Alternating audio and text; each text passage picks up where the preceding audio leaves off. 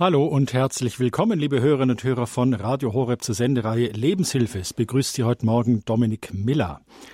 Geht's Ihnen denn auch oft so? Da werden Sie vor dem Geburtstag oder vor Weihnachten jetzt aktuell von lieben Freunden und Angehörigen wirklich im Ernst gefragt, nicht nur als Floskel, was Sie sich denn zur Feier wünschten.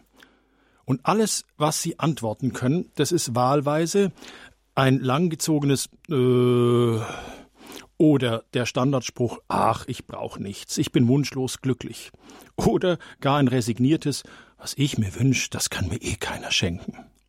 In allen drei genannten Antworten, da stecken so die Kerninhalte unserer heutigen Sendung drin. Das langgezogene M, das steht dafür, dass Sie vielleicht nicht wirklich wissen, was Ihre tiefsten und wahren Bedürfnisse sind oder Sie trauen sich nicht. Oder beim Standardspruch mit dem Wunschlos glücklich, da ist Vorsicht geboten, denn unser Studiogast sagt, wer sich nichts mehr wünscht, der ist nicht mehr wirklich lebendig. Also aufgepasst. Und das Resignierte, dass mir meine Wünsche eh keiner schenken kann, das steht für jene, die sich vielleicht das Unmögliche wünschen, die vielleicht zu weit greifen.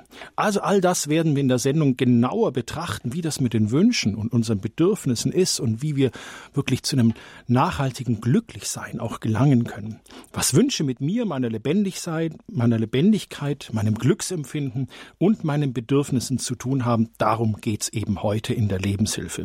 Und am Ende unserer Sendung könnte vielleicht ein Notizzettel oder eine Liste von Ihnen verfasst stehen, auf der Sie sich Wünsche notiert haben, die Sie glücklicher als jetzt im Moment machen würden. Deswegen unser Thema, das sich erstmal ein bisschen komisch anhört, die Glücklichmachliste. Und wie wir uns diese Liste vorstellen können und wie wir uns an so eine Liste herantasten können, darüber sprechen wir mit unserem heutigen Studiogast. Herzlich willkommen in der Lebenshilfe, Frau Dr. Dagmar Amling. Schön, dass Sie heute wieder Zeit für uns haben. Ich grüße Sie. Ja, guten Morgen nach München. Guten Morgen, Herr Miller. Frau Schön, Dr. dass wir es heute zusammen gestalten. Ja, ich freue mich auch schon. Frau Dr. Amling, Sie sind nicht nur Humanmedizinerin und Fliegerärztin, sondern Sie sind auch noch Psychopädin nach Dr. Derbolowski. Der war ja oft Gast in der Lebenshilfe bei uns in der Alltagswerkstatt. Jetzt, ich habe es ja gerade gesagt, Sie sind Medizinerin und Fliegerärztin.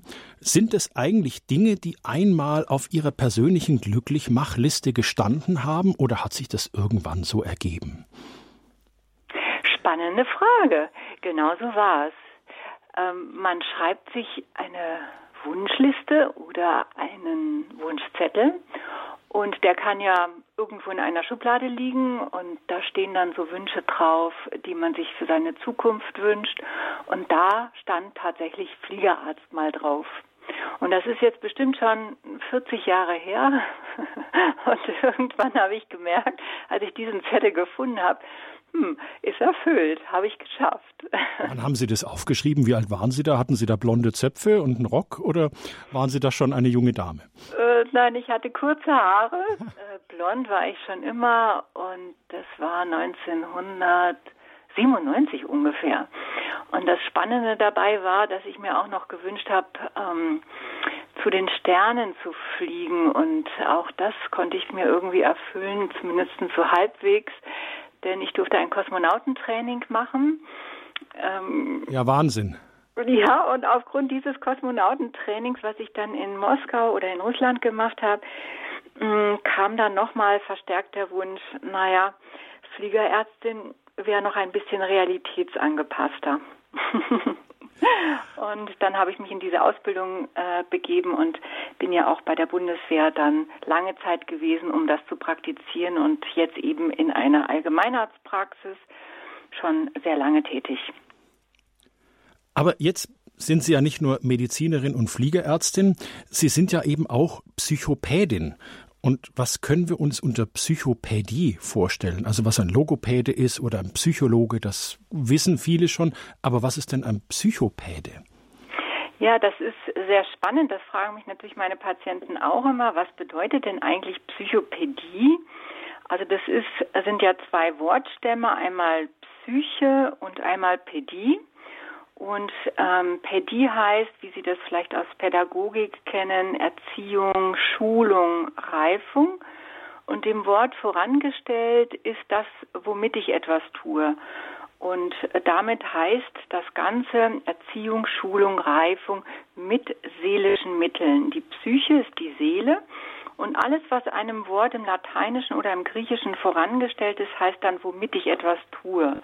Also Schulung, Erziehung, Reifung mit seelischen Mitteln. Und ähm, hier kann ich noch konkreter werden, denn die Psychopädie betrachtet im Wesentlichen Verhältnisse. Und zwar Verhältnisse, die ich mit mir habe, mit meinen Mitmenschen oder auch der Umwelt ist ja auch heutzutage ein großes Thema und letztlich mit dem Großen und Ganzen, also mit Gott. Und genau um diese Verhältnisse wollen wir uns ja auch kümmern, ähm, gerade auch heute oder immer wieder in der Sendung der Alltagswerkstatt, denn wir betrachten das Thema heute auch unter diesem psychopädischen Aspekt. Also wir setzen quasi die psychopädische Brille auf und nutzen ähm, Werkzeuge aus dieser Schatzkiste.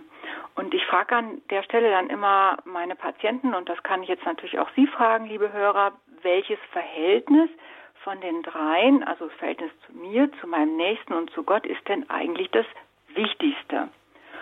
Und dann gucken mich meistens meine Patienten immer ganz seltsam an und sagen, ja, Verhältnis zu meinem Mann oder vielleicht auch Verhältnis zu Gott. Und dann frage ich, mit welchem Menschen leben Sie denn eigentlich schon am längsten zusammen?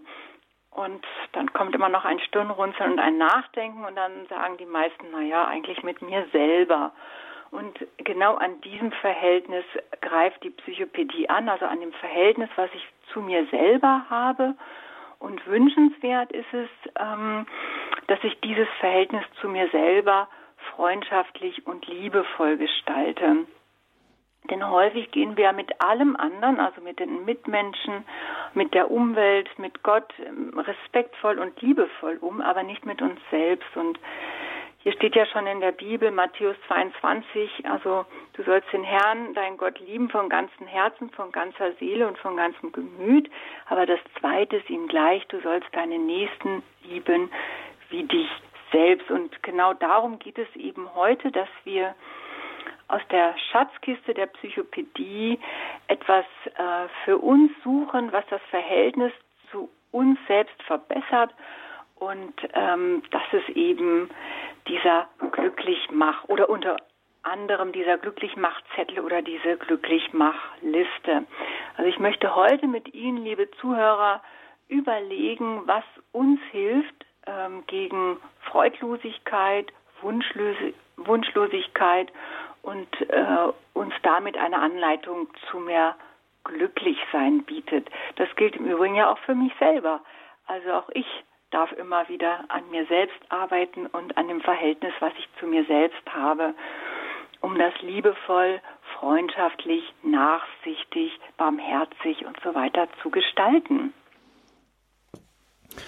Was genau sind denn jetzt eigentlich so unsere Wünsche? Ich meine, was, was, ich meine, ich wünsche mir ein Stück Sachertorte oder ich wünsche mir den Frieden auf Erden. Wo, wo kommen unsere Wünsche her? Was drücken wir mit Wünschen aus? Ähm, ja, ganz wichtige Frage. Bevor ich die beantworten möchte, möchte ich noch einmal mit Ihnen, äh, liebe Zuhörer, auf diesen Begriff von Glück gehen. Weil wenn hier steht der Glücklichmachzettel, finde ich, sollten wir uns auch kurz eine Definition anschauen, was ist Glück, bevor wir darauf kommen, was sind Wünsche und ähm, welche Wünsche gibt es und wie geht das eigentlich mit den Wünschen. Alles klar. No. Also Glück ist ähm, letztlich ein Gefühl. Äh, das dürfen wir nie vergessen. Es ist auch individuell und jeder hat seine eigene Definition für Glück oder jeder fühlt sich ja auch in unterschiedlichen Situationen glücklich. Wir können das nicht verallgemeinern. Also so sollten auch Sie, liebe Zuhörer, für sich beachten, wo bin ich denn gerade glücklich?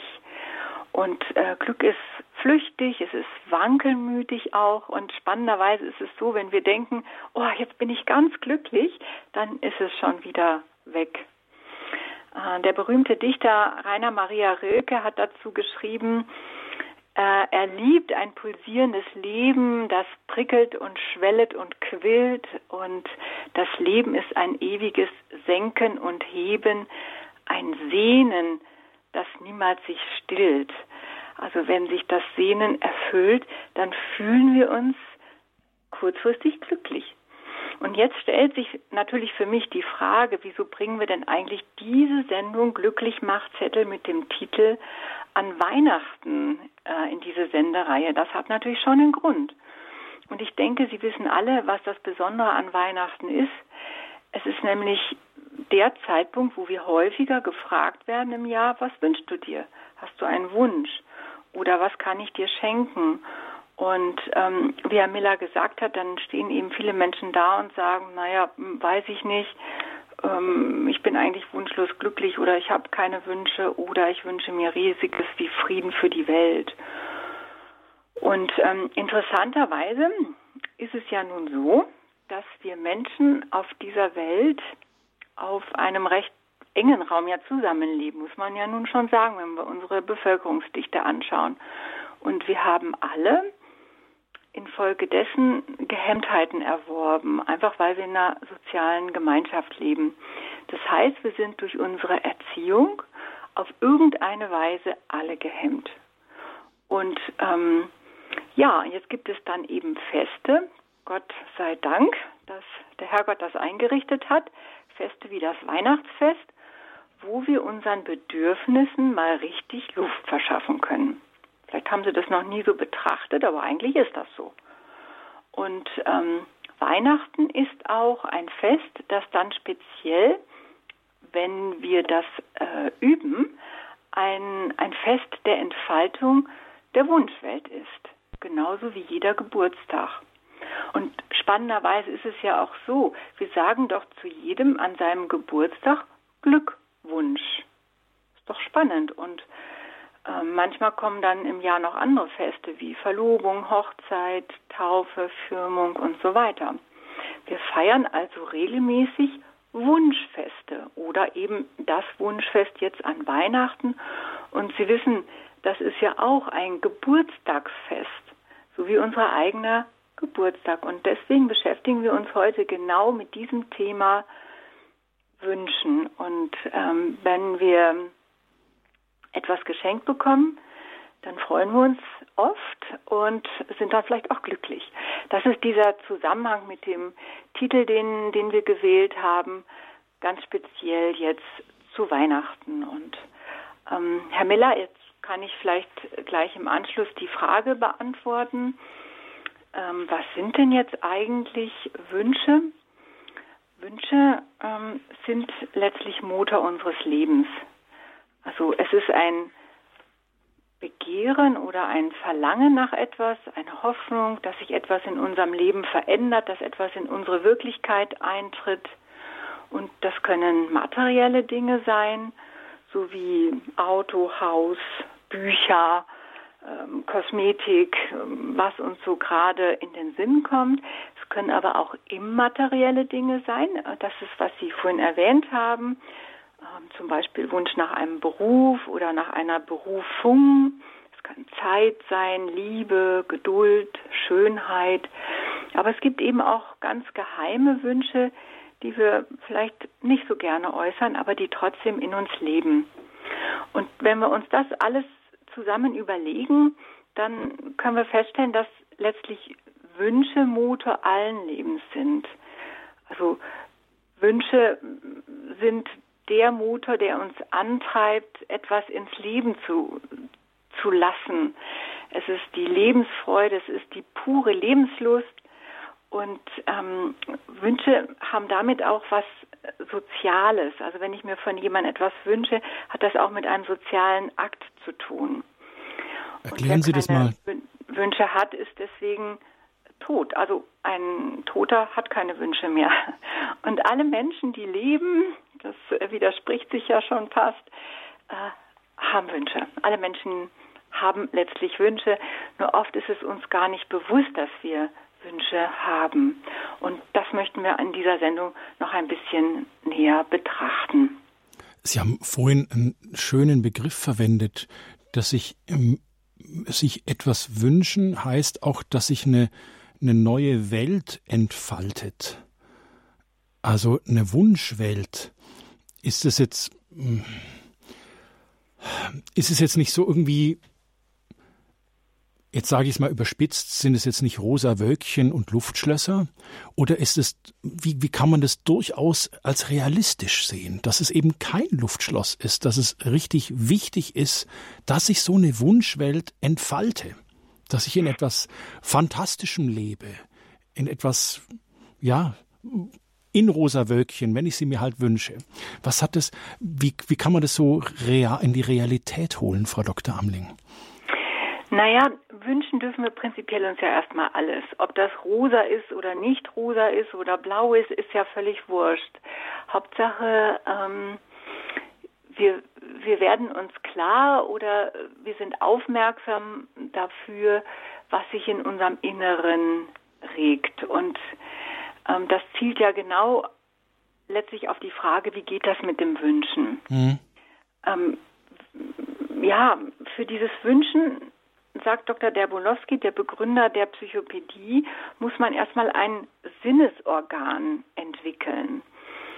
Das heißt, um seine Wunschwelt zu entfalten, müssen wir letztlich erstmal nach unseren Bedürfnissen schauen. Und interessanterweise ist es ja so, dass äh, bei Kindern, das kennen Sie bestimmt, die haben ja eine riesige Wunschwelt und denen ist es egal, ob diese Wunschwelt rosa, blau, lila oder so ist oder ob die Wünsche real sind oder nicht real sind. Sie helfen dem Kind, dass es sich entwickeln kann, dass es die Welt erobern kann, dass es die Welt entdecken kann, dass es etwas Neues in sein Leben hineinkommt und durch diese neuen Dinge, die es sich wünscht, die es dann sich vereinnahmt, entwickelt es sich. Das heißt, wenn wir keine Wünsche mehr haben, können wir uns auch gar nicht mehr entwickeln. Und äh, wir haben ja immer das Gefühl, Wünsche müssen großartig sein oder was Besonderes sein. Und das, das ist ja eigentlich gar nicht so. Wir, wir können uns alles wünschen. Die Frage ist dann immer nur, ob wir uns trauen, diese Wünsche auszusprechen. Und hier, hier geht es aber erstmal primär darum, ein Sinnesorgan für seine Wünsche zu entwickeln. Und das können wir ganz, ganz konkret tun, denn was steht eigentlich davor? Also mhm. wa warum, warum ist Wünschen so wichtig? Ähm, Wünschen ist deswegen so wichtig, ähm, weil vor jedem Wunsch letztlich ein Bedürfnis steht. Das heißt, wenn ich meine Wunschwelt entwickeln möchte, muss ich zuerst meine Bedürfnisse wahrnehmen. Und für meine Bedürfnisse bin ich ja selbst verantwortlich, zumindest wenn ich ein gewisses Lebensalter erreicht habe. Und äh, wir können hier ganz primitiv anfangen mit Bedürfnissen, also das Bedürfnis nach, nach Schlaf, nach Nähe, nach Wärme, nach Essen, nach Trinken, nach einem Dach über dem Kopf oder nach einer Arbeitsstelle. Ja, das sind ja alles Bedürfnisse, die wir benötigen, um lebendig zu sein und um in dieser Welt zu bestehen.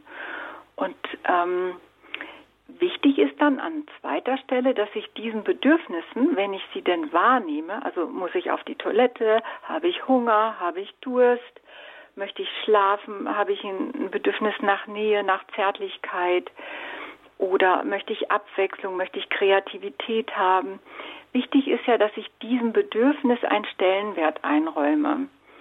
Die meisten Menschen nehmen diese Bedürfnisse ja schon wahr, aber sie räumen ihnen oft keinen Stellenwert ein. Sie gehen so über ihre eigenen Bedürfnisse hinweg. Ich kenne das ja selber auch aus meinem Beruf, ähm, der wirklich oft sehr, sehr anstrengend ist. Und dann merke ich, ach Gott, ich habe ja mir wieder das Bedürfnis verkniffen, im wahrsten Sinne des Wortes, ähm, nicht zu essen oder nicht auf die Toilette zu gehen und habe gedacht, na ja, ähm, jetzt noch einen Patienten oder jetzt noch jemanden behandeln, bevor ich dann mir vielleicht ein Glas Wasser gönne, obwohl ich eigentlich Durst habe. Also seinen Bedürfnissen wirklich Stellenwert einräumen und das bedeutet ja auch, dass ich zu mir sage, ich bin etwas wert. Ich habe auch einen Stellenwert. Nicht nur die anderen, sondern ich darf mein Bedürfnis ernst nehmen. Und wenn ich, wenn ich dann dieses Bedürfnis ernst nehme, dann kann ich zum Beispiel sagen, wenn ich merke, dass da ein Bedürfnis ist, was ich vielleicht nicht selber erfüllen kann, zum Beispiel ähm, ich sitze in einer vollen Sprechstunde und ich habe das Bedürfnis, das dringende Bedürfnis nach einer Tasse Kaffee, dann kann ich ja zum Beispiel eine, den Wunsch nach einer Tasse Kaffee an jemanden richten. Und das ist dann letztlich schon der erste Wunsch an dem Tag. Also ich kann mein, mein Bedürfnis wahr oder ich muss mein Bedürfnis wahrnehmen. Ich räume dem Bedürfnis einen Stellenwert ein und dann formuliere ich letztlich einen Wunsch in mir. Ich habe den Wunsch nach einer, Tasse, nach einer Tasse Kaffee, also ganz simpel gesprochen. Und diesen Wunsch bringe ich dann in die Welt ein. Sprich, ich sage es meiner Mitarbeiterin oder meiner Kollegin, indem ich eine Bitte äußere. Also bitte bringe mir eine Tasse Kaffee, ähm, ja, ohne, ohne Begründung letztlich. Also wichtig ist, dass ich dann, wenn ich einen Wunsch in mir hege, diesen Wunsch auch in die Umwelt bringe oder äußere. Und das Spannende dabei ist, hm, wenn ich den Wunsch äußere, und deswegen ist das so wichtig, muss ich konkret werden. Und konkret heißt eben nicht diffus. Konkret werden heißt, ich werde aktiv und übernehme Verantwortung für mein Bedürfnis und gucke halt, aha, wer kann denn dieses Bedürfnis heute erfüllen? Kann ich das selber erfüllen für mich oder brauche ich da jemand anders dazu? Und spannenderweise ist es eben, dass ich Wünsche, die ich habe, ausdrücken kann als Bitte. Oder andersherum gesprochen ist die Umsetzung eines Wunsches äußere ich in einer Bitte. Und hier gibt es äh, psychopädisch betrachtet zwei Formen der Bitte. Das eine ist die, ähm, wir sagen, nackte Bitte, das kennen Sie alle. Bitte gib mir die Butter. Ja, das wäre eine nackte Bitte und freundlicher oder ähm, ja hübscher gesprochen wäre die eingekleidete Bitte. Zum Beispiel, wenn ich, ich habe in mir den Wunsch, einen Blumenstrauß auf dem Tisch stehen zu haben, weil mich das erfreut. Also hier sind wir gleich bei der, bei dem Thema Freude und glücklich machen. Ich sorge also für mich, möchte gerne einen Blumenstrauß auf dem Tisch haben und ich sage dann zum Beispiel zu meinem Mann, ich weiß, du kennst das beste Blumengeschäft in Augsburg. Da sind immer so wunderschöne Blumensträuße und ähm, ja, du machst das einfach so wunderbar und kennst meinen Geschmack. Bitte schenke mir einen Blumenstrauß. Das wäre dann zum Beispiel die eingekleidete Bitte, also die umschriebene Bitte. Und das Spannende ist ja, je, je kreativer unsere Bitte ist an andere Menschen, desto eher habe ich die Chance, dass die Bitte erfüllt wird und damit natürlich der Wunsch, den ich hege, in mir erfüllt wird. Also je kreativer Sie andere Menschen bitten, desto eher ist die Wahrscheinlichkeit, dass es erfüllt wird. Aber bitte äh, denken Sie daran, dass nicht jeder Wunsch, und das ist ja auch Thema an Weihnachten, den Sie äußern an, an Ihre Mitmenschen oder natürlich auch an Gott, dass nicht alle Wünsche und nicht alle Bitten erfüllt werden. Ja, das ist immer so ein Trugschluss, dass wenn ich schon mal einen Wunsch äußere in Form einer Bitte, dann habe ich die große Erwartung, dass er erfüllt wird. Und das ist eben nicht der Fall. Also es müssen nicht alle Wünsche erfüllt werden und es ist auch gar nicht gut, dass alle Wünsche erfüllt werden. Aber da können wir zum späteren Zeitpunkt nochmal drauf eingehen. Ähm, wenn ich mir was wünsche oder wenn ich eine Bitte äußere, gebe ich ja auch was preis von mir. Ähm, und bei manchen Menschen, ich kenne es von mir selber auch, ist es aber auch mit Scham besetzt, dass man meint, dieser Wunsch ist jetzt nicht angemessen oder das könnte sogar peinlich sein, ja. Oder ein banales Beispiel, ich könnte jetzt eine feste Umarmung von dir vertragen. Ähm, das ist ja auch ein Eingeständnis von, also jetzt meiner Frau gegenüber habe ich da kein Problem, aber es ist ein Eingeständnis, boah, ich fühle mich gerade echt schwach, ich brauche gerade so eine Stärkung. Jetzt fällt mir gerade kein Beispiel ein, wo ein, ein, ein Wunsch was preisgeben würde, ja. Also, was ich, dass man Also schambesetzt könnten ja auch zum Beispiel sexuelle Bedürfnisse sein, dass man sagt, Schatz, ich würde heute gerne mit dir kuscheln, ich nehme einen Tag frei oder sowas. Und dann gebe ich ja was preis, ja. Und spreche sowas in die Welt hinein und tja, dann bekomme ich eine Antwort, nö, mag nicht oder ach ja, gerne oder stimmt, war schon lange nicht mehr. Ich weiß es nicht. Aber wie, wie können wir, dass wir uns unserer Wünsche schämen, wie können wir damit umgehen lernen? Weil dieser Wunsch hat ja auch einen Stellenwert, das haben Sie ja gerade gesagt. Natürlich. Und ähm, Sie sprechen ja das ganz wichtige Thema an. Warum wünschen wir uns denn eigentlich nichts mehr? Ja, was sind denn im Grunde genommen die Hindernisse oder die Widrigkeiten einer, eines Wunsches? Ähm, hier habe ich mir sechs Punkte überlegt. Ähm, vielleicht gehen wir es einfach mal systematisch ja, durch, damit man ein bisschen versteht, warum, ja, warum wir Hindernisse haben, warum wir Widrigkeiten haben. Denn letztlich sind ja alle Wünsche Ausdruck von Lebendigkeit. Und deswegen ist es mir immer so wichtig, diese Lebendigkeit zu trainieren und ähm, dass wir konkret werden in unseren Wünschen und Bedürfnissen. Also das Erste ist sicherlich, dass ich falsche Bescheidenheit habe. Also ja, ich, ich kann doch diesen Wunsch nicht äußern. Ähm, vielleicht kann der andere, wenn ich diesen Wunsch zum Beispiel, was weiß ich, nach einem Schmuckstück, ja, vielleicht kann er sich das ja gar nicht leisten oder irgendwelche Gehemmtheiten. Also falsche Bescheidenheit ist in der Regel neurotisch.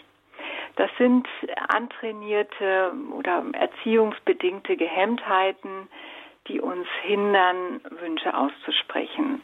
Wir, wenn wir Kinder betrachten, die wünschen sich ja ganz lebendig alles Mögliche. Die Kinder leben ja in einer Wunschwelt und ähm, es kann aber sein, dass ein Kind erfahren hat, dass es eben zum Beispiel die Wünsche, die es hat, dass die nicht gut sind oder dass sie nicht erfüllt wurden. Denn stellen Sie sich doch mal vor, vielleicht kennt der eine oder das, der andere das aus dem vom Weihnachtsfest her. Man hat einen Wunschzettel geschrieben als Kind und dann wollte man unterm Weihnachtsbaum jetzt das Geschenk finden, was man sich so sehnlich gewünscht hat, was weiß ich, ein Auto, eine Eisenbahn. Und jetzt ist dieses Geschenk nicht unterm Weihnachtsbaum. Dann sind oh wir natürlich enttäuscht. Und diese Enttäuschung kann sich tief in unser Leben einprägen. Mhm. Vielleicht haben wir es auch öfter schon erlebt, dass das, was wir uns wünschen, eben nicht erfüllt wird. Und aufgrund dieser Enttäuschung äh, sagen wir, da wünsche ich mir halt lieber gar nichts, weil dann bin ich nicht enttäuscht. Und das ist eben so ein, so ein letztlich so ein Irrglauben. Und dadurch entsteht auch diese Angst, also die Angst, dass mein Wunsch nicht erfüllt wird. Oder als drittes, dass ich vom anderen her denke, dass ich denke, ist es ebenfalls ein gehemmtes Denken, ja. Mein Gott, vielleicht kann der andere mir das gar nicht geben oder ich will den anderen nicht in Schwierigkeiten bringen. Vielleicht hat er ja keine Zeit, mir das Geschenk zu kaufen. Oder wenn ich mir vom anderen was wünsche, vielleicht ähm, wünscht der sich dann ja auch was von mir und ich habe aber gar keine Lust, was zu schenken. Okay. Also hier haben wir sofort eine Interaktion mit einem anderen Menschen, die eben auch manchmal gehemmt ist. Also das ist, was uns behindern kann. Also das erstens die falsche Bescheidenheit. Ich darf mir ja nichts wünschen. Ich habe das als Kind gelernt. Die Angst vor Nichterfüllung, die häufig sehr, sehr groß ist das Denken vom anderen her als drittes und als viertes sicherlich ganz wesentlich den Irrglauben, dass Wünsche erfüllt werden müssen. Das ist so, überlegen Sie sich mal, oder was hatte ich letztens? Ich wollte nach Eichach in meine Praxis fahren und, und vor mir war ein, naja, ein Auto, was also wirklich langsam gefahren ist. Und dann habe ich mir immer nur gedacht, mein Gott, ähm, ich wünsche mir jetzt, dass dieses Auto einfach im Erdboden verschwindet, damit ich schneller in die Arbeit komme. Das ist ja ein Wunsch. Also muss man ja nun als Wunsch ähm, schon respektieren. Und jetzt stellen Sie sich mal vor, der liebe Gott hätte mir diesen Wunsch erfüllt. Das wäre schrecklich gewesen. Das Auto wäre im Erdboden versunken und es würde den Menschen nicht mehr geben. Und wissen Sie, was dann spannenderweise war? Dann war ich hinterher froh, dass dieser Wunsch mir überhaupt nicht erfüllt wurde, weil es war dann kurze Zeit später, war dann eine ähm, Geschwindigkeitskontrolle, sodass ich also froh war, dass dieses Auto vor mir war, damit ich nicht selber in die Geschwindigkeitskontrolle gekommen bin. Hätte ich sicherlich Strafe zahlen müssen. Also manchmal können wir auch froh sein, dass sich Wünsche, die wir haben, nicht erfüllt werden. Und so ist das ja auch mit Wünschen, die wir zum Beispiel an Gott haben. Ja, jetzt überlegen wir uns, wenn Gott unser Vater ist, dann sieht er sicherlich sehr viel mehr was uns gut tut und was uns nicht gut tut.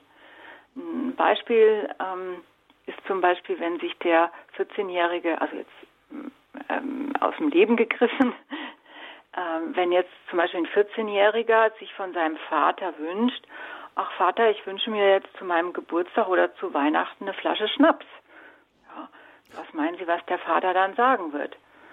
Also er wird dem Sohn bestimmt nicht den Wunsch erfüllen nach einer Flasche Schnaps, weil der Vater weiß, als ähm, Lebenserfahrener, dass eben Alkohol mit 14 nun wirklich schädlich ist für das kindliche und jugendliche Gehirn. Also nicht jeder Wunsch, den wir haben, ist auch gut für uns. Und manchmal ist es gut, dass sich Wünsche nicht erfüllen. Also dann kann die Nichterfüllung genauso hilfreich sein. Und ähm, als sechsten Punkt möchte ich noch anfügen, das ist das, was Sie vorhin genannt haben, Herr Miller. Wir haben oft Angst, dass der Wunsch nicht gut genug ist, den wir äußern. Dass wir vielleicht mit einem Wunsch, den wir äußern, nicht gut dastehen vor der Gesellschaft, vor unseren Mitmenschen. Dass wir mit unserem Wunsch etwas preisgeben, was uns dann eigentlich ja peinlich ist. Also die Angst, ähm, an Ansehen zu verlieren vor anderen Menschen, wenn wir einen Wunsch äußern. Aber es ist ja so, wir können ja Wünsche haben und wir müssen ja nicht alle Wünsche äußern. Also nicht alle Wünsche jetzt äußern zu anderen Menschen. Wir können diesen Wunsch ja auch nur an uns selber äußern. Wichtig ist aber bei jedem Wunsch, dass wir uns wirklich, dass wir konkret werden. Also dass wir ähm, den Wunsch quasi realitätsangepasst machen. So wie Sie das vorhin gesagt haben, sehr treffend, ich wünsche mir eine Umarmung. Ja, ähm, das ist ja ein ganz konkreter Wunsch. Ob Sie den jetzt äußern oder nicht, ist eine andere Sache. Aber der Wunsch ist da und Sie haben das Bedürfnis erkannt und ihn sich selber geäußert oder wenn Sie dann möchten, einem Menschen, zu dem es passt. Sie hören die Lebenshilfe bei Radio Horeb heute mit der Alltagswerkstatt mit dem Thema die Glücklichmachenliste. Was genau diese Liste ist, dazu kommen wir gleich noch in der Sendung. Wir sind schon mittendrin im Gespräch mit Frau Dr. Dagmar Amling. Sie ist Fachärztin für Allgemeinmedizin und Psychopädin. Wir sprechen über Glück, wir sprechen über Wünsche, wie Wünsche beschaffen sein sollen, wie wir einfach ja, unsere Bedürfnisse erkennen sollen.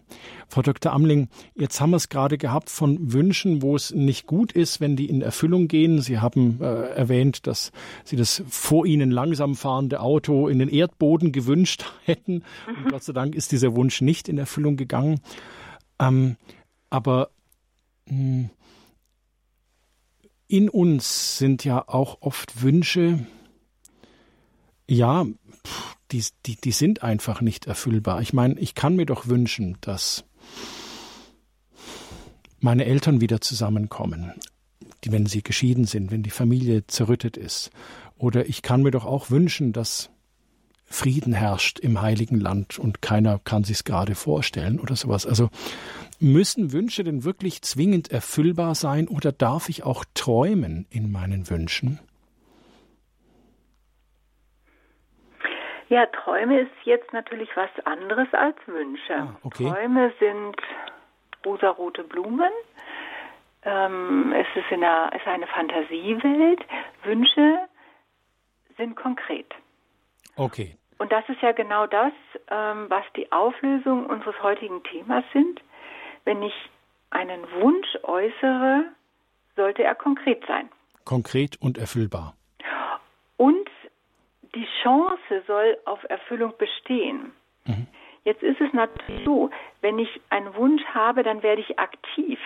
Ja, das ist so, ich übernehme Verantwortung für meinen Wunsch. Also wenn ich sage jetzt auch, ich finde es ein sehr großer Wunsch, wir, wir stellen oft äh, unsere Wünsche müssen äh, alle so groß, so heilig, so besonders sein. Ja, das ist genau der Punkt 6, den ich vorhin gesa gesagt habe, dass, mein Gott, ähm, ich, ich kann nicht so einen banalen Wunsch äußern, wie ich möchte ein Frühstücksei haben oder ich möchte Marmeladenbrot haben oder eine Tasse Kaffee, sondern ich muss gleich so ganz große Wünsche, ganz heilige Wünsche äußern.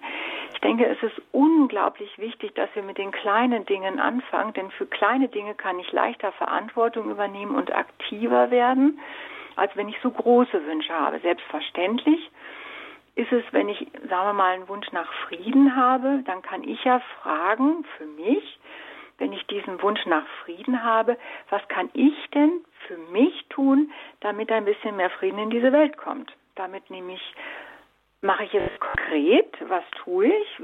Was weiß ich, schenke ich etwas an die freie Tafel oder spende ich etwas? Ja, was, was kann ich denn ganz konkret tun? Also Sie wischen mit sozusagen der Konkretheit die rosa Wölkchen weg, ja, und sagen, okay, ich will Frieden, was kann ich tun? Was kann ich in meinem Radius tun? Mhm. Wie kann ich Verantwortung für meine Wunschwelt übernehmen und nicht nur die anderen machen lassen? Ich übernehme Verantwortung für meine Wunschwelt. Das unterstreiche ich mir dick. Liebe Hörerinnen und Hörer von Radio Horeb, ich wünsche mir, dass Sie bei uns in der Sendung anrufen. Ich würde mich freuen, wenn Sie uns vielleicht teilhaben lassen von Ihren Erfahrungen mit Ihren Wünschen. Sind Sie vielleicht jemand, ähm, der sagt, ähm, wenn man ihn nach seinen Wünschen fragt, oder Sie sagen, ich kann mit 1, 2, 3, 4, 5 wünschen? Könnten Sie vielleicht auch aus dem Stand eine Wunschliste sagen, was für Sie wichtig wäre, was wünschen werden? Das würde ich mir von Ihnen wünschen und damit dieser Wunsch konkret wird, wählen Sie doch einfach die Radio Horeb Hörernummer 089 517 008 008. Nochmal 089 517 008 008. Wir sind in der Alltagswerkstatt. Es geht um die Glücklichmachliste. Wir wollen uns eine Liste zusammenstellen. Ähm, und Sie können Stellung nehmen in der Sendung oder auch Ihre Fragen an Frau Dr. Amling stellen, wenn Ihnen noch was unklar ist. Dazu sind Sie ganz herzlich eingeladen und meine Kollegin im Studio, die Josefa von Stauffenberg, freut sich, Ihren Anruf entgegenzunehmen. Und wir hören uns gleich in der Sendung. Ich bin schon gespannt. Wir hören noch etwas Musik. Musik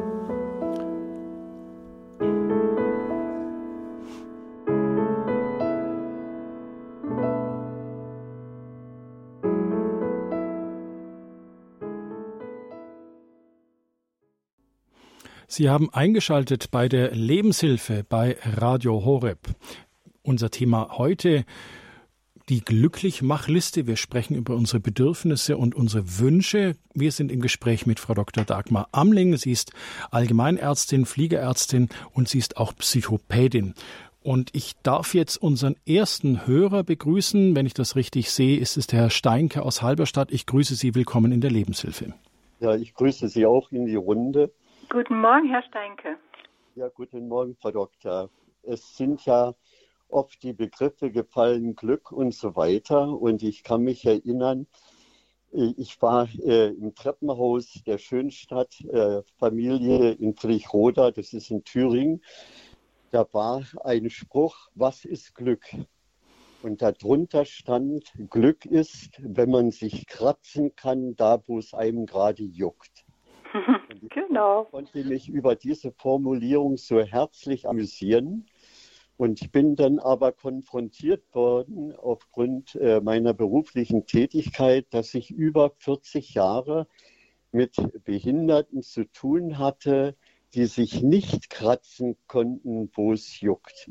Und ich habe selbst mal bei mir ausprobiert, äh, mich nicht zu kratzen, um auszuprobieren, wie lange ich das aushalte, wenn es irgendwo am Körper juckte. Und das war eine Vorform für mich von wahnsinnig werden. Und deswegen wollte ich einfach äh, diese schlichte Formulierung, die so viel Inhalt hat, äh, dass, dass man das gar nicht schöner ausdrücken kann. Das wollte ich einfach mhm. äh, in die Runde geben. Mhm. Danke. Vielen Dank, Herr Steinke. Das ist was ganz, ganz Wesentliches, was Sie da sagen. Dankeschön für, diesen, für dieses Zitat auch. Denn was Sie gesagt haben, bedeutet ja, ich habe das Bedürfnis, äh, mich zu kratzen, weil es juckt, also um es mal ganz medizinisch auszusprechen. Und jetzt ist die Frage, wenn ich es selber nicht kann, dann kann ich es ja als Bitte äußern. Also das ist quasi der Wunsch. Und die Realisierung des Wunsches an die Außenwelt, also rein schematisch, erfolgt über die Bitte. Also kann ich jetzt äh, mit meiner Umwelt in einen sozialen Kontakt gehen und sagen, bitte kratz mich an der Stelle, weil da juckt es so furchtbar. Das kennt vielleicht der eine oder der andere, dann bitte ich meinen Mann, bitte kratz mich doch am Rücken. Und dann kann sich Glück einstellen, muss sich aber nicht Glück einstellen. Gell? Das ist, das ist ganz entscheidend. Ich kann meinen Wunsch in einer Bitte formulieren. Und jetzt sind wir genau bei dem Thema, und zwar bei der Auflösung unseres Themas. Vielen Dank für diese Vorlage, Herr Steinke, denn jetzt kann ich einen ähm, Wunschzettel ja schreiben. Und man kann den Wunschzettel auch Bedürfniszettel nennen oder Zettel des Glücks oder Liste des Glücks. Das heißt, ich schreibe mir den Wunsch auf und werde konkret, indem ich es als Bitte formuliere. Das Konkretwerden erfolgt, indem ich eine Bitte äußere. Bitte kratz mich am Rücken. Bitte schenke mir einen Blumenstrauß. Bitte reich mir eine Tasse Kaffee. Und was jetzt auch noch ganz, ganz wichtig ist, das passt jetzt nicht zu dem Juckreiz, was äh, Sie gesagt haben, Herr Steinke, wäre jetzt aufzuschreiben, um noch konkreter zu werden, denn ich möchte ja, dass der Wunsch und das Bedürfnis, was ich habe, erfüllt wird, wenn ich aufschreibe, wie viel ist es wert.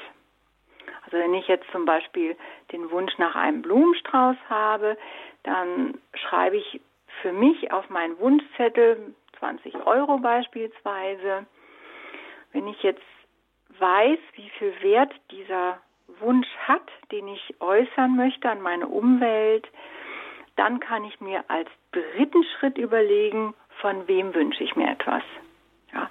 Und das ist ja ganz entscheidend. Das heißt, ich wünsche mir von meinem Patenkind, ähm, was, was weiß ich, im Wert eines Taschengeldes etwas.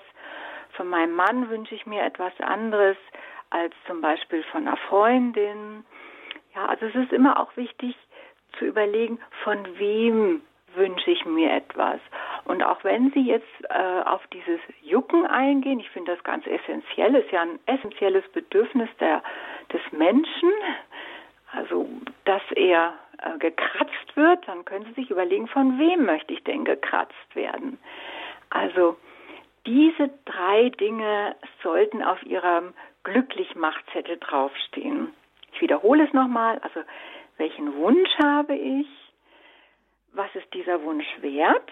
Also, wenn ich es denn in Wert ausdrücken kann, wenn es konkret ist und materiell ist und von wem wünsche ich mir etwas. Dann habe ich einen realitätsangepassten Wunsch, der konkret in dieser realen Welt von jemand erfüllt werden kann. Und damit fällt es auch leichter, sozusagen diese Liste für sich zusammenstellen, indem man einfach wirklich es durch den Konkretfilter laufen lässt, oder? Genau so ist es. Genau. Also natürlich kann ich auch nicht konkrete Wünsche haben, ist völlig klar, nur die Wahrscheinlichkeit, dass sie mhm. erfüllt werden, ist halt ähm, nicht so groß. Jetzt gehen wir von Halberstadt nach Niederbayern, wo uns der nächste Hörer erwartet. Hallo, ich grüße Sie, willkommen in der Lebenshilfe. Ja, auch so, willkommen. Ich habe mit Interesse jetzt die Sendung verfolgt. Ähm, wir haben, wir sind ein Ehepaar über 80 bereits. Wir haben also vier Kinder, äh, zwei Töchter und zwei Söhne. Äh, die ersten drei sind relativ gut versorgt, sowohl also familiär wie beruflich. Mit unserem letzten haben wir etwas Probleme. Der, nach zwei Arbeits-, also der hat sich erstmal auf den zweiten Bildungsweg über Volksschule, Reale, Voss und dann Hochschulstudium doch äh, zu, äh, eigentlich gut entwickelt. Er hatte zwei Berufe. Den ersten hat er mehr oder weniger freiwillig aufgegeben bei Überforderung. Und bei dem zweiten ist er als Leiharbeiter nach fünf Jahren äh, doch fristlos entlassen worden. Das ist das eine Problem. Also er steht jetzt ein paar, zwei, drei, vier Jahre ohne Arbeit äh, rum. Und das zweite und größere Problem, er hat also keine Beziehung äh, zu Wege gebracht, muss ich sagen. Er träumt noch von früheren Bekanntschaften und Freundschaften aus der Schulzeit und aus seinem beruflichen äh, Werdegang und Praktika. Und er äh, wartet jetzt ständig, dass die Groß, dass alles diese Bekanntschaften geheim geblieben sind. Die wollen sich, also er meint noch, dass er x-facher Vater schon geworden ist, was da Realität ist und was er Wunschtraum. Also äh, ich glaube eher, dass er, dass also zur seiner Selbstbestätigung sich das einträumt. Wie sieht denn Ihre Frage aus, bitte? Ja, die Frage wäre, äh, ich würde mir wünschen zu Weihnachten, dass er mal einsichtig wird und aus seinem Wolkenkuckucksheim, dass alle diese, äh, die Summe der Bekanntschaften, äh, dass sich das nicht re realisieren lässt, dass das also ein Wolkenkuckucksheim ist. Er ist ja doch an und für sich äh, nicht geistig unterbemittelt, also er verfolgt es, aber dass er in dieser Beziehung, wie gesagt, den Schalter äh, äh, links geschaltet oder, oder weg, weggeknipst hat. Mhm. Habe ich Sie richtig verstanden, dass das Ihr Weihnachtswunsch ist? Das wäre mein Weihnachtswunsch, weil ja wirklich jetzt schon seit zwei Jahren warte, dass diese alten Beziehungen, dass sich die ja. Mädels da. melden und Frauen und ja, und dass er endlich das einsieht, dass das nicht Ja, alles klar soweit. Ja, also das ist äh, ein sehr frommer Wunsch, ein sehr heiliger ja. Wunsch. Ähm, das ist sicherlich ein Wunsch, wo Sie selber was sich überlegen können, was Sie selbst zur Wunscherfüllung dazu tun ja. können, ja. wie Sie ja. selber da aktiv sein können und Verantwortung übernehmen. Und zum anderen ist das sicherlich ein Wunsch an den großen Herrn. Und wie äußern wir Wünsche an den Herrn, an Gott? Sicherlich in Bitten und Gebet. Und das ganz konkret. Mehr können Sie da nicht tun. Danke an den Hörer nach Niederbayern. Und Sie gar sagen da ein Stichwort, Frau Dr. Amling. Ich meine, ähm, die großen Wünsche, also Bitte und Gebet hängen da eng zusammen. Ich kann so einen Wunsch auch sozusagen abtreten an meinen Schöpfer. Selbstverständlich, wir können alles. Je konkreter es ist, desto besser. Und wir trachten ja nach einer Wunscherfüllung, wie dieser Herr. Und da können wir uns eben wirklich die zwei Sachen überlegen. Kann ich selber was dazu tun? Kann ich aktiv werden?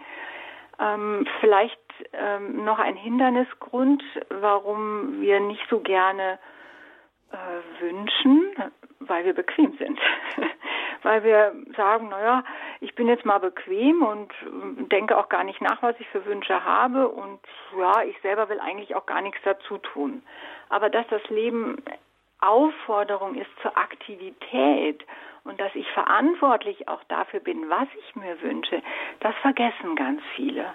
Also gerade bei diesen ganz großen, frommen Wünschen ist es eben die Frage, was kann ich dazu tun? Wo kann ich ein Stückchen mehr äh, Klarheit für meinen Sohn in die Welt bringen. Ja, das, das wäre zum Beispiel eine Überlegung. Mhm. Oder wie kann ich Vorbild sein, dass mein Sohn vielleicht zu einer neuen Entscheidung kommt? Der Sohn ist erwachsen, der hat Verantwortung für sein eigenes Leben. Indem ich nur sage, naja, das sollst du vielleicht so und so machen, ändert sich natürlich nichts. Und das ist an sich auch kein keine Bitte dann oder kein, kein eigentlicher Wunsch, der in der in die Realität angepasst werden und angepasst wird. Und vielleicht können wir da schon zu einer ganz kleinen Übung übergehen, weil, weil je konkreter wir das üben, desto klarer wird es und desto einfacher wird das ja zu trainieren. Denn ich habe Ihnen ganz am Anfang gesagt, die Schatzkiste der Psychopädie hat immer so Werkzeuge. Und das Werkzeug, seine Wunschwelt zu trainieren, ist beispielsweise, wenn Sie einen Zettel jetzt nehmen oder vielleicht auch zur Hand haben, einen Stift, und dann schreiben Sie sich bitte einmal auf, ich suche nach zehn Wünschen für ein Euro. Also ich schreibe mir mal zehn Wünsche auf, die ich habe, die ein Euro kosten. und gucke, wo ich die kriege oder von wem ich sie mir wünsche. Muss das was Materielles sein oder kann es auch immateriell sein? Ein Kuss kostet nichts. Ja, es wäre gut, also für diese Übung ähm, konkret zu sein, materiell zu okay. sein. Die also, andere Wunschliste ist die zweite Wunschliste, das ist der Wunschzettel oder den wir zum Beispiel in unserem Portemonnaie allzeit haben können oder viele haben ja auch ein Handy. Ähm, ich zum Beispiel notiere mir das ganze Jahr über alle meine Wünsche im Handy. Also Sie tragen ständig so eine Liste mit sich rum. Natürlich, weil ich werde ja dauernd gefragt, was wünschst du dir denn jetzt? Oder was weiß ich, ist es Nikolaus, was wünschst du dir? Ist es Geburtstag, was wünschst du dir? Und dann ist es ja schön, wenn ich eine Liste parat habe. Also das merke ich mir. es ist aber so, dass diese Liste natürlich ähm, aktualitätsüberprüft werden sollte. Denn ja. manchmal schaue ich dann oder schaut man in seine Liste hinein und denkt sich, ach, ah, hat sich der Wunsch schon erledigt, den habe ich mir vielleicht selber erfüllt. Oder, oder der Wunsch ist gar nicht mehr aktuell, weil, weil er passt überhaupt nicht in mein Leben. Ich habe mir etwas gewünscht, was gar nicht, was gar nicht passt und das sehe ich erst nach einem halben Jahr oder nach einem Vierteljahr. Also ganz konkret, äh, liebe Zuhörer, schaffen Sie sich einen Zettel an, oder Notizzettel, groß oder klein, wie Sie das möchten. Ähm, schreiben Sie alle Ihre Bedürfnisse auf, was, was Sie sich gerade wünschen, ob materiell oder immateriell, und schauen Sie, wie konkret äh, können, können diese Wünsche umgesetzt werden von anderen oder von sich selbst und was ist Ihr eigener Anteil dabei. Und die zweite Übung, das ist letztlich schon eine etwas schwierigere Übung, dass Sie sagen, okay, zehn Wünsche, a ein Euro. Was gibt's da? Das hat eine große Bedeutung, weil wir wollen immer sofort alles Große haben. Aber es steht ja schon in der Bibel geschrieben, wer den Pfennig nicht ehrt, ist des Talers nicht wert. Das heißt, wir üben mit diesen kleinen Dingen konkret zu werden, ähm, bescheiden eigentlich zu sein, ähm, uns zu freuen an kleinen Dingen, wenn sie erfüllt werden. Das kann ja ein schöner Stift sein, das kann ein Blatt Papier sein, das kann ein, was habe ich letztens für unseren Hund gekauft, so ein, so ein 1 Euro Spielball. Ähm, das können ja ganz kleine Dinge sein. Und freuen heißt glücklich sein. Freuen heißt glücklich sein. Dann frage ich jetzt mal den nächsten Hörer. Nach Herborn geht es Herr Fritsche. Wir kennen uns von vielen Sendungen. Hallo, Herr Fritsche, ich grüße Sie. Ja, ganz herzlichen Dank. Äh, das ist richtig spannend. Das ist richtig spannend. Auch ein Zitat, was der erste Hörer hat ja auch ein Zitat gebracht. Damit fange ich mal an. Bertolt Brecht hat gesagt, die Wahrheit ist immer konkret. Das hohe, allgemeine viel und vieldeutige ist geradezu Kennzeichen der Unwahrheit. Aber das ist nur nebenbei. Meine konkrete Frage, äh, ich bin also ein Jäger und Sammler und äh, hab ähm, und, und ich kann absolut eigentlich gar nichts fortwerfen, weil ich alles immer noch gebrauchen kann. Und nächstes Jahr bin ich 80 und da passt ja in den Sarg auch gar nicht mehr so viel rein. Und die Nachkommen, die kriegen Zornesadern, nachdem der erste, nachdem die, der, der erste Schmerz verklungen ist. Wie gehe ich konkret vor, äh, um äh, mich aus meiner Zufilisation äh, rauszuwinden? Sehr Herzlichen Dank, Herr Wütke. Das ist eine wunderbare Ergänzung, denn ähm, Sie beschreiben gerade, wie sich die Wunschwelt verändert. Ähm, ganz, ganz, ganz wichtiger Aspekt des Lebens, weil am Anfang des Lebens, da wollen wir haben, haben, haben. Jedes Kind, äh, jeder Mensch will Zuwachs.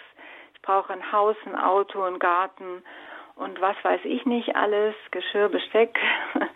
Und mit zunehmendem Lebensalter wird dann die Wohnung oder das Haus voller und voller und nichts passt mehr rein, alles passt, platzt aus den Nähten und ist viel zu viel.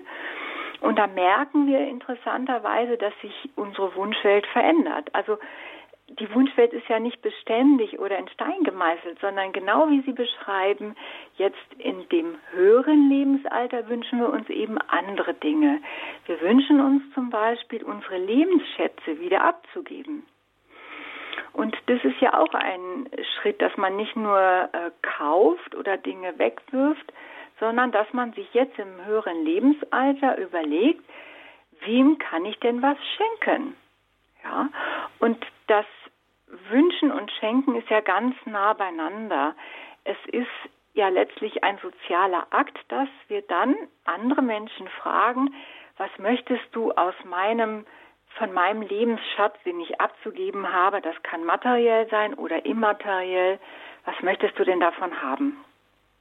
Das wäre dann zum Beispiel ein, ein Wunsch. Und interessanterweise ist es so, auch wenn wir älter werden und wenn dann die Schränke wieder frei sind oder die Wohnung leerer geräumt ist, dann hat auch ein älterer Mensch Wünsche. Denn meine Patienten fragen mich, und die sind ja auch oft am Lebensende, ja, ich wünsche mir nichts mehr, ich habe ja alles.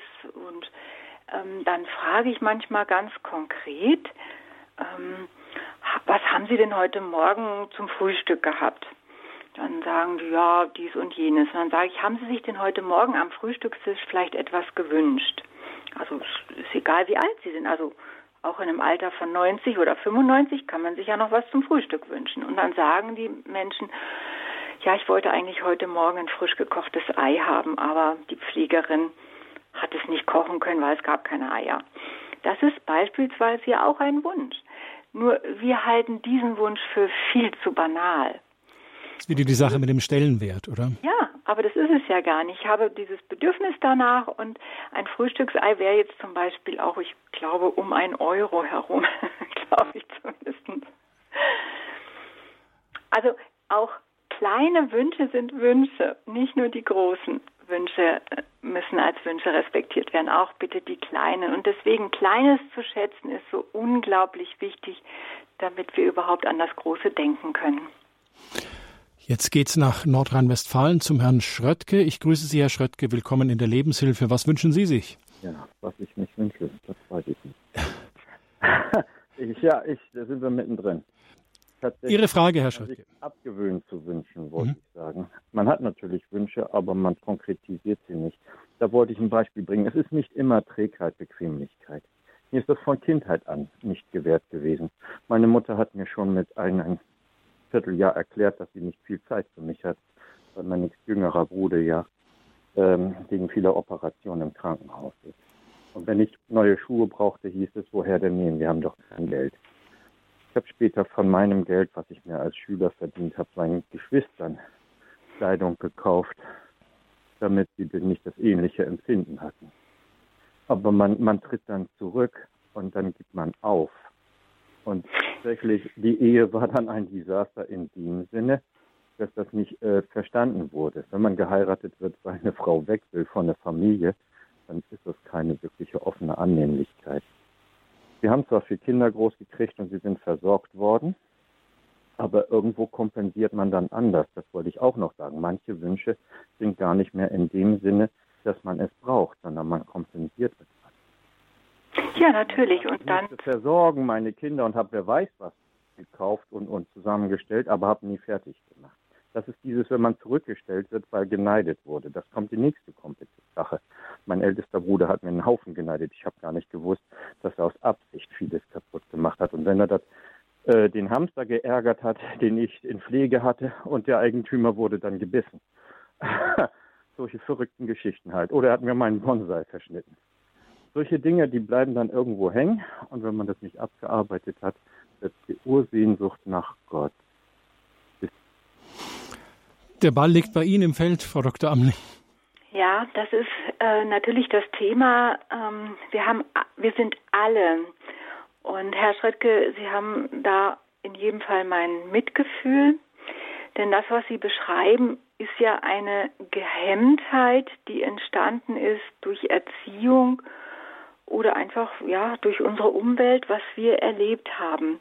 Wir sind aber unverändert aufgefordert, bis an unser Lebensende den Lebensmotor aktiv zu halten. Denn das können wir für uns tun.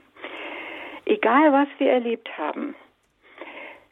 Es ist manchmal, das ist jetzt ein bisschen hart, wenn ich das sage, es ist manchmal leichter, die Verantwortung in die Vergangenheit zu schieben. Ich bin so und so, weil ich gehemmt worden bin von meinen Eltern, von meinen Geschwistern. Und das befreit mich dann davon, aktiv für mich was zu tun in der heutigen Zeit. Wir können aber in der Vergangenheit nichts ändern, sondern wir können nur in der Gegenwart das Verhältnis zu uns verändern, um unsere Zukunft zu gestalten. Und die liegt in ihren Händen oder in unseren Händen. Das heißt, es ist manchmal bequem zu sagen, naja, ich bin halt gehemmt worden als Kind und deswegen wünsche ich mir nichts mehr. Ähm, es ist hart, wenn ich das sage, aber wenn man darüber nachdenkt, wird man merken, dass das eine Ausrede ist und eine Entschuldigung. Und wenn ich etwas ändern möchte in meinem Leben, also wirklich ändern möchte, dann kann ich liebevoll herangehen und sagen, okay, ich habe Bedürfnisse, diese Bedürfnisse sind in der Vergangenheit enttäuscht worden. Aber ich gebe mir jetzt Mühe, dass ich meine Bedürfnisse wahrnehme und dass ich sie erneut ausspreche als Bitte an andere Menschen. Denn, denn das ist ja das, was wir gelernt haben. Wir haben, ich möchte nochmal zurückgehen auf unsere Entwicklung. Wir haben gelernt, dass wir, wenn wir Kind waren, haben wir geschrien, wenn wir ein Bedürfnis hatten. Beispielsweise die Hose ist nass, ja, oder ich habe Hunger. Dann haben wir geschrien und unsere Mutter hat instinktiv gewusst, was hinter dem Geschrei steht. Also Hose sauber machen, Essen machen, Kind hat Hunger. Und manchmal wussten wir als Kinder oder als Babys nicht, was wir eigentlich überhaupt für ein Bedürfnis haben. Aber Mutti hatte diese hellseherische Fähigkeiten, dass sie gewusst hat, aha, das Kind braucht jetzt Wärme, Essen, eine saubere Windel. Und mit der Zeit haben wir dann gelernt, dass Mutti eigentlich immer weiß, was mit mir los ist, sogar besser als ich selbst und was für mich gut ist. Also brauche ich eigentlich gar nichts anderes zu tun, als zu schreien und Mutter bringt das schon in Ordnung. Und das gilt halt bis zu einem gewissen Lebensalter. Aber je älter wir werden, desto weniger kann oder konnte dann die Mutter erahnen, was eigentlich mit uns los ist. Wenn wir sechs Jahre alt sind und schreien, dann sind ganz andere Bedürfnisse im Vordergrund. Vielleicht nach einer, was weiß ich, in der Schule wollten wir dies oder jenes nicht. Das ist dann nicht mehr hellseherisch erfassbar. Es gibt dann so viele Dinge, die unser Missbefinden auslösen. Und ähm, als Säugling gibt es eben nicht viel. Und wenn wir älter werden, gibt es ganz viele Dinge, die wir nicht erfüllt haben und dann danach schreien. Und wenn ich jetzt aber diese Verknüpfung mache, dass mich die Welt nicht mehr liebt, nur weil sie mir die Bedürfnisse nicht erfüllen oder Gott liebt mich nicht mehr oder mein Partner liebt mich nicht mehr, weil, weil die mir diese Bedürfnisse gar nicht mehr erfüllen können, die hellseherisch ja auch nicht erahnbar sind, dann ist das eine ganz giftige Erwartung und wir nennen das sogar Beziehungsgift. Es kann Beziehungen kaputt machen ähm, und deswegen sagen wir immer, es ist so wichtig, egal was wir für eine Gehemmtheit oder Erfahrung in unserer Kindheit gemacht haben, äußern Sie Ihre Bedürfnisse. Und am besten ist es, wenn Sie nicht nur die Bedürfnisse äußern, sondern sie ganz konkret formulieren in eine Bitte, weil das ist noch konkreter, noch klarer, auch für uns selbst. Frau Dr. Amling. Ich habe das ein bisschen äh, chronologisch ordnen können für Sie. Sehr schön. Danke auch an den Herrn Schröttke für diesen Beitrag. Frau Dr. Amling, eine Minute haben wir noch. Was wünschen Sie denn unseren Hörern? Ganz konkret, Wunschliste 1 Euro aufschreiben. ich mache eine kleine Zusammenfassung, oder? Ja, ja, klar. Also Wünsche zu haben ist lebensnotwendig, ist Lebenslust, ist ein Lebensbarometer. Je mehr Wünsche wir haben, desto höher steht unser Lebensbarometer für Lebenslust. Und Wünsche helfen uns, unsere Zukunft zu gestalten, Lebensreichtum zu entwickeln und letztlich auch unsere Lebensaufgabe, die Gott uns zugeteilt hat, zu erfüllen. Ein Wunsch sollte konkret sein. Erst eine Aufforderung an mich oder an jemand anderen zu handeln, aktiv zu werden. Und äußern können wir den Wunsch oder sollten wir den Wunsch in einer Bitte. Wir sollten unsere Wünsche wahrnehmen, wir sollten sie würdigen und eben mit anderen teilen, denn die anderen Menschen können nicht hell sehen. Wenn Sie etwas schenken möchten an jemand, fragen Sie, was hat er für Wünsche? Womit können Sie ihm eine Freude machen, damit Sie nicht Falsches schenken, Unerwünschtes schenken? Und Sie sollten nie mehr schenken, als ähm, erbeten wird. Und es mag vielleicht Augenblicke geben, wo man sich wunschlos glücklich fühlt, aber wenn dieser Zustand bemerkt wird, dann sollte man eben wieder neu wünschen. Und deswegen wünsche ich Ihnen, liebe Zuhörer, wünschen Sie sich glücklich. Fangen Sie einfach an, Ihre Lebensaufgabe zu erfüllen, indem Sie Ihre Wunschlisten schreiben und falls Sie das noch nicht getan haben, nehmen Sie einen Zettel, tun Sie sich's in Portemonnaie oder schreiben Sie ins Handy jetzt auf, was Ihnen gerade als Wunsch einfällt. Schreiben Sie dazu, was es kostet oder ob es nichts kostet und von wem Sie sich etwas wünschen, von sich selbst oder von jemand anderen. Und freuen Sie sich, dass nach jedem Schreiben wieder neue Wünsche entstehen und in diesem Sinne ein fröhliches glückliches Wunschfest. Frohe Weihnachten, Ihre Dagmar Amling. Danke Ihnen. Die Lebenshilfe, die wird im Nachtprogramm ab 23 Uhr wiederholt und Sie können sich diese Sendung im Internet auch als Podcast von unserer Website herunterladen und dann jederzeit, wann Sie es möchten, anhören unter www.horeb.org. Sie hören die Lebenshilfe wieder morgen am Dienstag um 10. Da ist es der Elternkurs mit dem Thema Das Wochenbett, die kostbare Zeit für Mutter und Kind. Referentin ist Lisa Hobelsberger, sie ist Hebamme und Buchautorin. Hier bei uns geht's weiter im Programm um 11.15 Uhr. Es verabschiedet sich Dominik Miller. Behüt Sie alle Gott.